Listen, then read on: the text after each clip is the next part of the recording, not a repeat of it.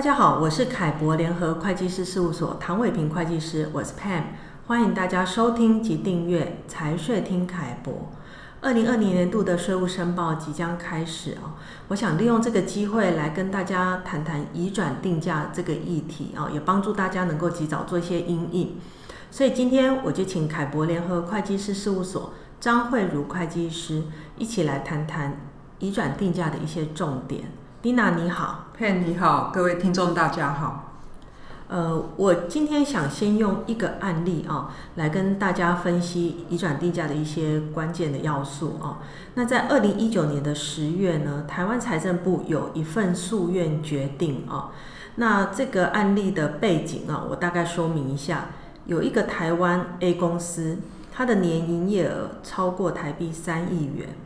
然后他每一年呢，跟母公司呃 P 公司一个海外的母公司进货金额在台币二点八亿元啊，呃，那受控交易金额，也就是说，他跟母公司之间的关联交易呢，因为超过了台币两亿元的门槛，所以他就符合出具移转定价报告要供国税局查核的标准啊。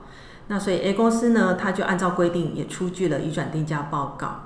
那另外呢，A 公司它的毛利率啊很高哦，是呃同业利润标准的毛利率的两倍以上啊。可是呢，因为它在年底呢，它做了一次性的进货价格的大幅调整哦，所以因为这样就遭到国税局补税台币一千三百万元。那我们接下来就按照这个案例啊来做一些分析。那首先，我想先请 Dina 跟大家说明一下什么是移转定价。移转定价我们一般是称作 Transfer Pricing 或 TP。那主要是指盈利事业与关系人相互从事受控交易所订定的价格或利润。那受控交易主要包含了进销货、租赁、劳务、技术。那借款利息或者是无形资产的买卖跟授权等。了解。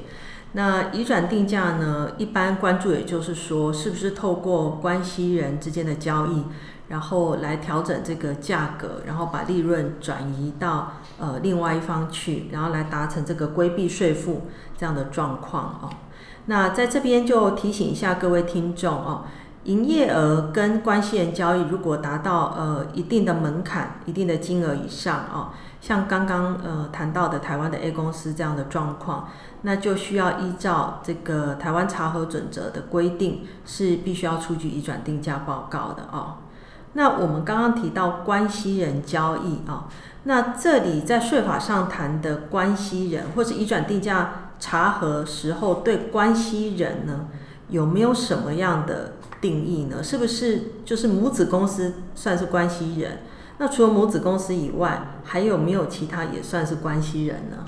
呃，关系的定义有很多，那主要可以像查核准则的第三条及第四条所列示的。但是目前比较常见的情形有下，那第一个是持股或持有资本额达百分之二十以上，那第二是股东或董事有半数以上相同。第三，主要管理阶层为同一人，或者是具有配偶或二等亲等以内的亲属关系。那第四，直接或间接控制另一盈利事业的人事、财务或者是业务经营等。那包括了进货占总进货的百分之五十以上，或者是销货占总销货的百分之五十以上。那从上面我们可以知道说，呃，关系人的定义并不是全部依照法律上的股权受控的定义。那我们还需要另外考量经济实质的部分。那在这个案例中，A 公司向 P 公司百分之百进货，而且股权百分之百为 P 公司所持有，所以不管是任何一个要件，它都达成了 P 公司为 A 公司的关系人。那照这样来说的话，即使我跟另外一家公司，我们没有股权控制的关系，没有相互持股的关系，可是只要我跟他进货或销货超过五十 percent，那我们彼此就算是关系人。那照这样来说，如果像呃代理商啊或经销商类型的话，呃这样的交易不就很容易会达到这个要出具移转定价的标准吗？代理商跟经销商的部分可以提供交易契约。定价依据等文件，那说明市场因素及采购缘由，并且提供双方股东名簿及董监事名单等资料，证明说双方并非关系人交易。那经由国税局确认属实后，那就可以免提示移转定价报告。那其实编制移转定价报告哦，这个委外编制的费用其实不低哦。呃，是的，因移转定价报告主要是因为它需要厘清交易的内容，那并且就交易类型进行分析，那再到资料库中依交易类型查询可比较公司。那目前国税局使用的资料库是 One Source Transfer Pricing 的资料库，那因为资料库的费用常常不便宜，所以收取的价格也就不低。那目前坊间业者有一些是没有采用资料库的，他就从上市公司间选取三四间来做比较。那因为他们的成本比较低，所以报价也就比较便宜。只是说这份报告也就比较嗯不具备参考性。那我在这边也提提提醒一下听众哦，如果依照规定已经达到要出具移转定价报告的门槛，可是没有出具，或是你有出具移转定价报告，可是利润率不合理哦，比如说利润率偏低的话。都会面临到补税跟罚款哦。那不过我这边有另外一个问题哦，就是刚刚谈的这个 A 公司，它的毛利率呢，其实已经到达五十四 percent，其实已经远高于呃国税局同业利润标准的毛利率二十一 percent。那在这种状况下，国税局要再对它进行补税，其实是不是对 A 公司来说，租税负担有点过重呢？嗯，依照所得税法第八十三条之一项的规定，那税征机关得依查得之资料，或者是同业利润标准核定其所得额，两者是选一个的，那并不是同时存在。那在这个案例中，呃，国税局是依查得之资料核定 A 公司的营业成本，所以也就没有同业利润标准核定所得额的问题。了解，也就是说，A 公司它虽然毛利率已经远高于同业利润标准的毛利率，可是因为国税局呢有查得一些事证哦，主要就是发现说 A 公司在年底呢进行了一次性的价进货价格调整哦，那这个部分呢，呃，就针对这个部分来补税。那实务上呢，其实是可以进行一次性呃移转定价的价格调整。只是在进行这个操作上，是不是有一些必须要注意的事项呢？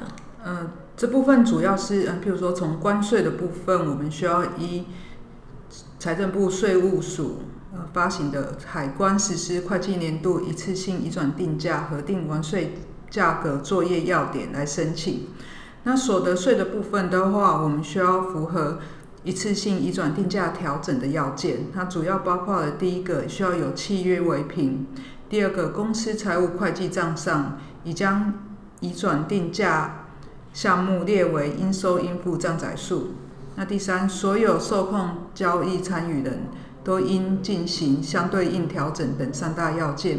那除了这些以外，营业税及货物税等也需要同步进行调整。了解，所以也就是企业如果要进行这个一次性的价格调整的时候，哦，确实需要留意到刚刚 Dina 所说的这些事项，才不会像 A 公司一样哦，最后面临到补税的情形。那除了这个部分之外呢，也想请 Dina 跟我们说明一下哦，如果呃面临到有关系人交易的状况哦。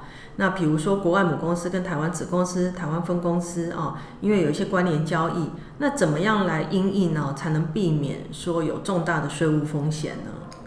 目前我们可以采行的措施如下：那第一是每季复合集团内所有成员的营运结果，那及时调整利润分配的部分。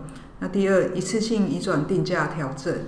第三，进行事先申请预先定价的协议。那第四，事后的话就申请相互协议的部分。了解。那想请 Dina 来跟大家说明一下哦，台湾国税局在查核移转定价的时候哦，到底哪些状况哈，哪一些企业会是容易被税局选案来查核的高危险群呢？那主要的类型有下面的，那第一是嗯全球集团。企业总利润是正数，那台湾公司在申报利润的时候，比集团其他企业显著偏低。